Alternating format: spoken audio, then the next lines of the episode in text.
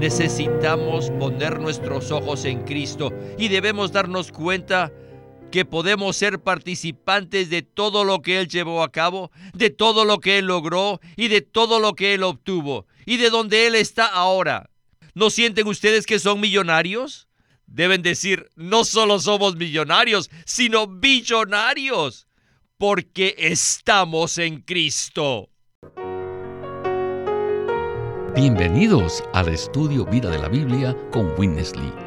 Esperamos que este estudio vida los introduzca en un disfrute más profundo de las escrituras y de nuestro querido y precioso Señor Jesús. Visítenos en nuestra página de internet radiolsm.com y allí podrán escuchar gratuitamente todos los programas radiales del Estudio Vida. En esta serie de programas del Estudio Vida, Estamos considerando el libro de Colosenses y en el mensaje de esta ocasión exploraremos el capítulo 2, versículos 10 y 11. En el segundo capítulo del libro de Colosenses, el apóstol Pablo luchaba para remover todas las barreras que había entre los creyentes genuinos y su disfrute completo y apropiado de Cristo.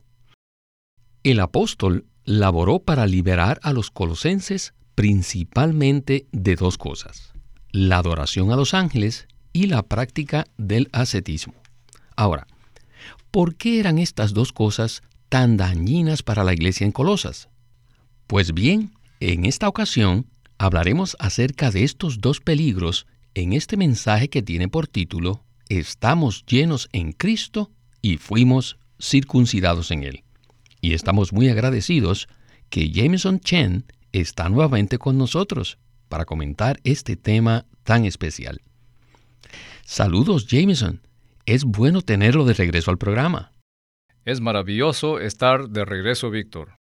Realmente amo el libro de Colosenses y la lucha que el apóstol Pablo sostenía para remover todos los obstáculos que impedían que los creyentes colosenses tuvieran un disfrute completo de Cristo.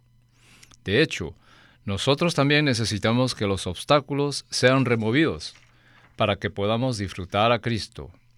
Este será el enfoque de este mensaje. Jameson, los problemas y experiencias que tenían estos primeros creyentes en las iglesias del primer siglo eran muy similares a los que nosotros tenemos actualmente, los cuales todavía nos hacen tambalear. Por tanto, las cartas del apóstol Pablo son totalmente aplicables para nosotros. Hoy nos enfocaremos en los versículos 10 y 11 del capítulo 2. Los versículos dicen así, Y vosotros estáis llenos en él, que es la cabeza de todo principado y potestad. En él también fuisteis circuncidados con circuncisión no hecha a mano, al despojaros del cuerpo carnal en la circuncisión de Cristo. En cuanto a estos versículos, necesitamos considerar el aspecto positivo de estar llenos en Cristo y cómo se relaciona esto con la práctica de los colosenses de adorar a los ángeles. Pero antes de esto, ¿podría usted explicarnos en forma breve el significado espiritual de la circuncisión, al igual que la práctica del ascetismo que se había infiltrado en la iglesia en Colosas? Con gusto, Víctor. La práctica de la circuncisión es algo del Antiguo Testamento. Si regresamos al libro de Génesis, veremos que Dios hizo un pacto con Abraham y como señal de este pacto le ordenó que se circuncidara. Por supuesto, la circuncisión consiste en cortar la carne, pero su significado espiritual es terminar y remover todo lo que somos como hombres de carne. Dios no necesita nada procedente de nuestra carne para cumplir su propósito. De hecho, Él necesita que nuestra carne sea cortada para hacer todo lo necesario para llevar a cabo su economía. No obstante, nosotros estamos aquí como hombres en la carne. Algunas veces nuestra, entre comillas, carne buena quiere hacer algo por Dios, quiere ayudar a Dios, como es el caso de Abraham. Por eso Dios le ordenó que cortara su carne, lo cual significa desechar la carne y el yo y el hombre natural para que Dios pudiera tener la libertad de hacer todo lo necesario para llevar a cabo su economía. En el libro de Colosenses también podemos observar que la práctica del ascetismo se había infiltrado en la vida de iglesia. ¿En qué consiste dicha práctica? Esta práctica consiste en maltratar nuestro cuerpo, es decir, tratar nuestro cuerpo severamente, en un intento por restringir las concupiscencias de nuestra carne. Todos nos damos cuenta que nuestra carne tiene una gran cantidad de deseos malignos. El problema consiste en cómo podemos restringir esos deseos malignos. Para solucionar este problema, los colosenses estaban practicando una cierta forma de ascetismo para ayudarse a restringir su carne con sus deseos. Esto puede considerarse como un castigo físico que se autoinfligían con la esperanza de ser liberados de las tendencias de su carne. Muchas gracias por esta palabra de introducción. Bien, iniciemos el primer segmento de este mensaje. Escuchemos a Witness Lee y el estudio vida de Colosenses. Adelante. En Colosenses 2, 10 y 11, la palabra dada por Pablo acerca de estar llenos en Él y de ser circuncidados en Cristo es una continuación de la advertencia que ya había dado antes. Y la advertencia anterior era con respecto a estar alertas para que nadie nos lleve cautivos por medio de su filosofía y huecas sutilezas. Luego, en el versículo 10, Pablo dice, y vosotros estáis llenos en Él. En Cristo no nos hace falta nada, porque en Él hemos sido perfeccionados y hechos completos. Por tanto, no tenemos ninguna razón para recurrir a algo que no sea Cristo. No solamente estamos llenos en Él, sino que además hemos sido circuncidados en Cristo. Estar llenos en Él es algo positivo, mientras que ser circuncidados es algo negativo. En Cristo, todos los creyentes hemos sido llenos de una manera positiva.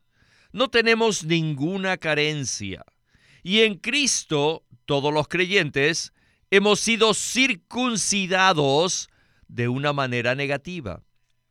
Esta circuncisión desecha todas las cosas negativas, tales como la carne, el yo y el hombre natural, etc. El Nuevo Testamento tiene una clara doctrina que nos muestra que todos los creyentes en Cristo, incluyéndonos a usted y a mí, hemos sido puestos en Él, en Cristo.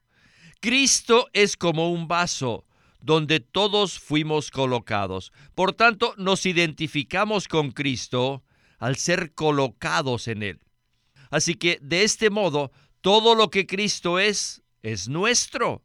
Y todo lo que Él tiene nos pertenece a nosotros. Y todo lo que Él pasó y experimentó también es parte de nuestra historia. Nosotros heredamos en Cristo todo lo que Él experimentó y todas las cosas por las que Él pasó. Además participamos de todo aquello que Cristo llevó a cabo, de todo lo que logró y todo lo que obtuvo. Oh, Él ha logrado tanto y Él ha obtenido tantas cosas y todo eso es nuestro porque somos uno con Él. Si esta es la visión que tenemos y tenemos la certeza de esto, jamás nos consideraremos que somos pobres. No somos pobres. No debemos mirarnos a nosotros mismos ni debemos prestar atención a nuestros sentimientos. Necesitamos poner nuestros ojos en Cristo y debemos darnos cuenta que podemos ser participantes de todo lo que Él llevó a cabo, de todo lo que Él logró y de todo lo que Él obtuvo y de donde Él está ahora. ¿No sienten ustedes que son millonarios? Deben decir, no solo somos millonarios, sino billonarios, porque estamos en Cristo. Jameson, qué maravillosa visión. Inclusive, me atrevería a decir que es una gran revelación poder ver que hemos sido puestos en Cristo. Por tanto, en lugar de mirarnos a nosotros mismos, debemos mirarlo a Él. No obstante, en nuestra experiencia parece que existe la tendencia de considerarnos muy pobres. ¿A qué se debe esta tendencia negativa? El problema consiste en que la mayoría de los creyentes no tienen una verdadera revelación práctica respecto a que están en Cristo. Muchos aún no están claros que ya no están en Adán, es decir, en su viejo hombre. Por supuesto, la mayoría de nosotros estamos carentes de muchos aspectos, pero si no tenemos la visión de que estamos en Cristo, permaneceremos en pobreza. Si logramos ver que estamos en Cristo y nos damos cuenta de cuán rico es Él, entonces sencillamente disfrutaremos de todas sus riquezas. Puesto que nos hemos unido a Cristo, somos uno con Él y nos identificamos con Él. Y aunque anteriormente éramos pobres, ahora somos muy ricos. Como dijo Winnesley, somos multimillonarios, porque no podemos medir las riquezas que poseemos en Cristo. En Colosenses 2.9 se nos dice, porque en Él habita corporalmente toda la plenitud de la deidad. Esto significa que todas las riquezas de Dios el Padre están en Cristo, y estas riquezas ahora son nuestras. Todo lo que Cristo ha experimentado en su historia ha llegado a ser nuestra historia. Todo lo que Él llevó a cabo, todo lo que logró y todo lo que obtuvo ahora ha llegado a ser nuestro. Esto nos demuestra que en Cristo somos ricos. No debemos prestar atención a lo que somos en nosotros mismos, porque estamos en Cristo y somos multimillonarios. Jameson, y yo no puedo más que exclamar aleluya y gloria al Señor. En cierta ocasión, alguien me hizo una ilustración que quiero comentarle. Esta persona tomó un billete de un dólar y lo introdujo en la Biblia y me dijo, el billete está dentro de la Biblia. Cualquier cosa que le suceda a la Biblia, automáticamente le sucederá al billete. Si me deshago de la Biblia, desafortunadamente lo mismo le sucederá al billete. Pero si decido enviar la Biblia al presidente que está en la Casa Blanca, entonces la historia del billete será la misma que la de la Biblia. ¿No es esta una ilustración muy efectiva? Este asunto de estar en Cristo es maravilloso. El Señor Jesús murió, resucitó, ascendió y ahora se encuentra a la diestra de Dios. Y puesto que estamos en Cristo, entonces esa también es nuestra historia. Bien, regresemos de nuevo con Winnesley para otro interesante segmento. Adelante. Uh, el concepto aquí del apóstol Pablo es el siguiente. Los colosenses habían sido distraídos a adorar a algunos ángeles. Y por este motivo, el apóstol Pablo les dice en Colosenses 2.10, y vosotros estáis llenos en él, que es la cabeza de todo principado y potestad. Él es la cabeza de todos los ángeles. Y puesto que tienen a Cristo, tienen la cabeza, la cabeza de todos los ángeles. Y si tenemos a Cristo, la cabeza de los ángeles, ¿para qué tenemos que ir a los ángeles y adorar a los ángeles? Y la razón por la que los colosenses adoraban a los ángeles era debido a la enseñanza herética que afirmaba que Dios es demasiado alto, demasiado elevado y que nosotros los seres humanos somos demasiado bajos. Por tanto, necesitamos humillarnos y tomar a los ángeles como unos mediadores entre Dios y nosotros. Tomaron esta mediación como una razón para su adoración de ángeles. Si hubiéramos tenido la oportunidad de argumentar con los colosenses, probablemente nos habrían respondido, oh, no, no, no, no, no. Nosotros todavía adoramos a Dios. No nos gusta adorar a los ídolos. Sencillamente usamos a los ángeles como mediadores para adorar a Dios, porque ellos son más elevados que nosotros los seres humanos. Y esta fue una herejía que prevalecía en ese tiempo en Asia Menor. Y en su exhortación es como si Pablo les hubiese dicho, Colosenses, vosotros estáis equivocados. no debéis usar a los ángeles como mediadores entre vosotros y Dios. Ustedes saben que nuestro único mediador es Cristo Jesús, el hombre. En 1 de Timoteo 2.5 tienen esta palabra clara que dice que hay un solo Dios y un solo mediador entre Dios y los hombres, Cristo Jesús hombre. Y sin embargo, Pablo les dice a los colosenses que Cristo es la cabeza de todos los ángeles, de todo principado y potestad. Y ahora ustedes colosenses están en Cristo y ya están llenos en Él. No necesitan nada, no carecen de nada. No tienen necesidad de los ángeles. Ustedes no necesitan a los ángeles para que sean vuestros mediadores. No. Los ángeles en realidad son vuestros siervos, sus sirvientes. Son vuestros guardaespaldas. Ellos no deben ser sus mediadores. Son sus siervos. No deben adorar, pues, a sus sirvientes. Tienen que considerar que todos los ángeles son inferiores a ustedes. Aleluya. Cristo es la cabeza de todos los ángeles y ustedes están llenos en Él.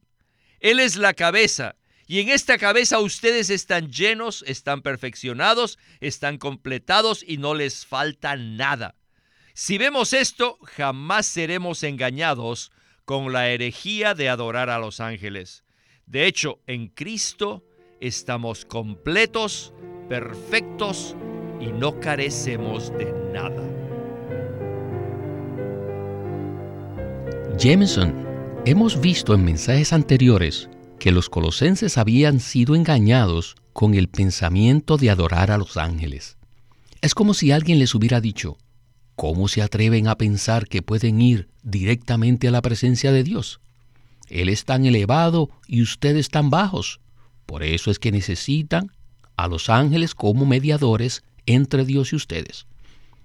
En cierto sentido, este pensamiento suena bastante humilde y apropiado, pero ¿Cómo podemos conciliar esto con lo dicho por Pablo en el versículo 10 acerca de que estamos llenos en Cristo? Esta clase de pensamiento humilde aparentemente está correcto, pero en realidad demuestra que estamos cortos del conocimiento de la verdad. Según la palabra de Pablo en Colosenses, estamos llenos en Cristo y Él es la cabeza de todo principado y potestad. Por tanto, nosotros somos más elevados que los ángeles, debido a que estamos en aquel que es la cabeza de ellos. Estamos perfectos y completos y no estamos carentes de nada. Por ese motivo podemos repetir con toda tranquilidad lo dicho por Pablo en 1 Timoteo 2.5.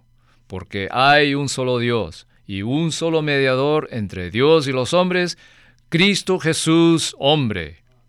Por lo tanto, no necesitamos que los ángeles sean nuestros mediadores. Ahora, ¿qué podemos decir acerca de los ángeles? ¿Será que ellos están por encima de nosotros, que somos los creyentes de Cristo y los herederos de la salvación? En Hebreos 1.14 hallamos respuesta a estas inquietudes. Allí se nos dice, no son todos espíritus ministradores, enviados para servicio a favor de los que han de heredar la salvación? Nosotros somos los herederos de la salvación. Por tanto, los ángeles son inferiores a nosotros. Ellos en realidad son nuestros servidores y no pueden funcionar como mediadores entre Dios y nosotros. Solo Cristo Jesús hombre tiene esta función. Así es, Jameson. Lamentablemente, este mismo concepto ha penetrado nuestra cultura actualmente. Muchos creyentes se encuentran distraídos con el culto a los ángeles, lo cual puede constituirse en una frustración y un engaño para que puedan tener el disfrute apropiado de Cristo. Cualquier cosa que nos distraiga de Cristo se convierte en una frustración para nosotros, porque en la economía de Dios, Cristo es el centro es la circunferencia y es el todo para nosotros. Bueno, en el segmento final de este mensaje hablaremos acerca de la circuncisión no hecha a mano. Regresemos por última vez con Witness Lee y el estudio Vida de Colosenses. Ahora llegamos al tema de que fuimos circuncidados en Cristo con circuncisión no hecha a mano. Entonces podemos preguntarnos, ¿cómo se llevó a cabo esta circuncisión? Esta circuncisión fue hecha con dos cosas. Primero, con la muerte de Cristo. Cuando Cristo fue crucificado, esa fue la circuncisión universal, genuina, real y práctica. Su crucifixión cortó todas las cosas negativas. Cuando Él murió en la cruz, Él cortó nuestra carne, nuestro hombre natural, y cortó nuestro yo, y nos cortó a nosotros. En segundo lugar, la crucifixión de Cristo llega a ser efectiva y eficaz por medio del poder del Espíritu.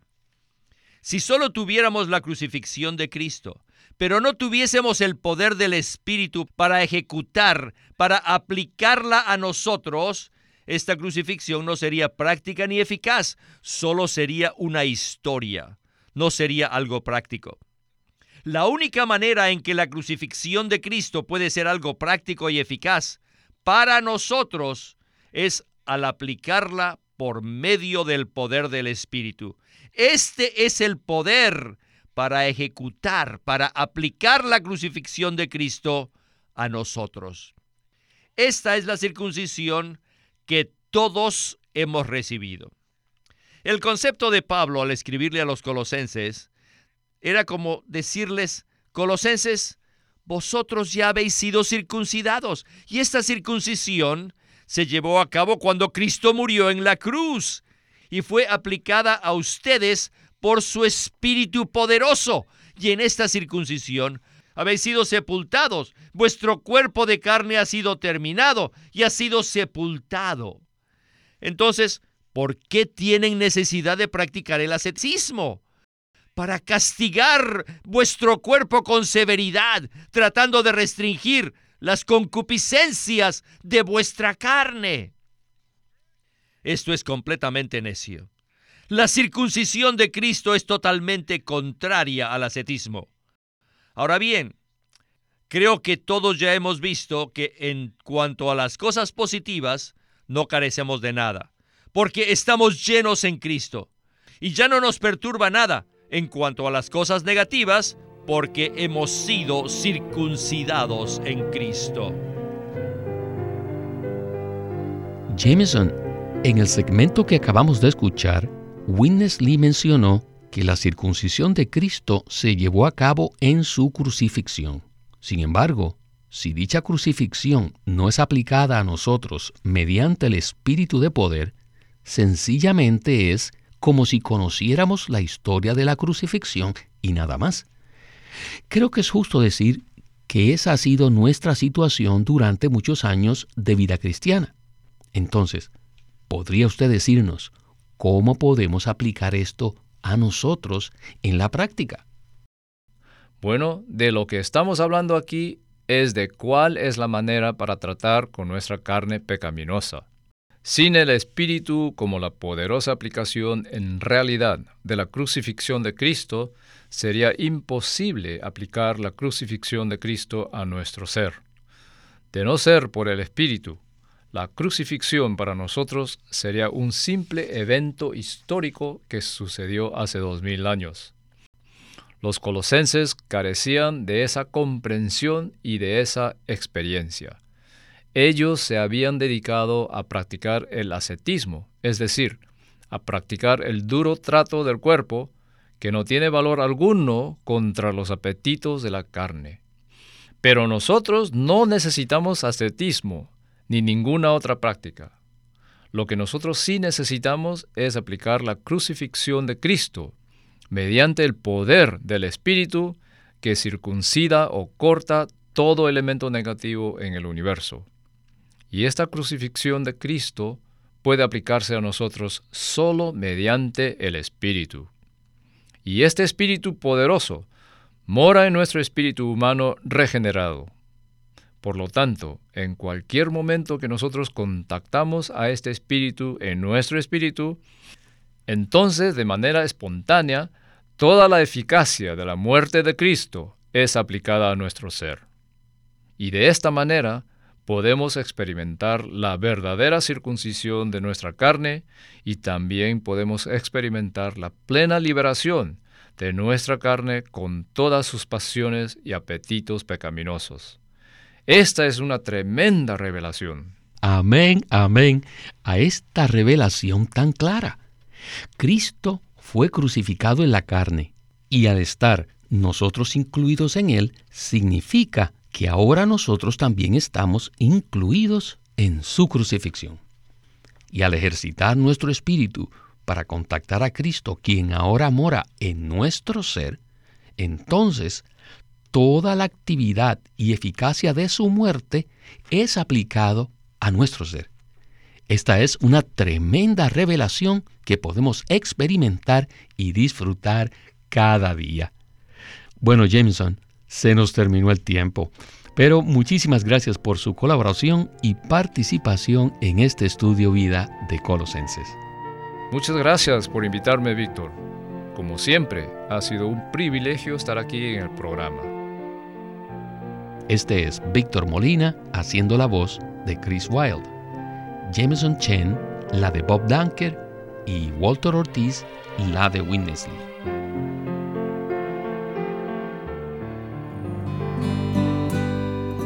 El estudio vida de la Biblia se centra en la experiencia de Cristo como vida, en el aspecto práctico de la unidad de los creyentes. A través de los mensajes del estudio vida, Winnesley recalcó la importancia de que nosotros crezcamos en vida y ejerzamos nuestra función como cristianos a fin de que el cuerpo de Cristo pueda edificarse a sí mismo en amor.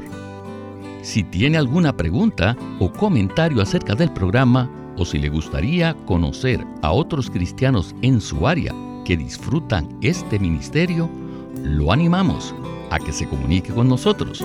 Por favor, envíenos un correo electrónico a estudiovida.lsm.org. Estudiovida.lsm.org. O llámenos a nuestro teléfono gratuito 1-800-810-1149. 1-800-810-1149. Además, los invitamos a que visiten nuestra página de internet radiolsm.com. Una vez más, radiolsm.com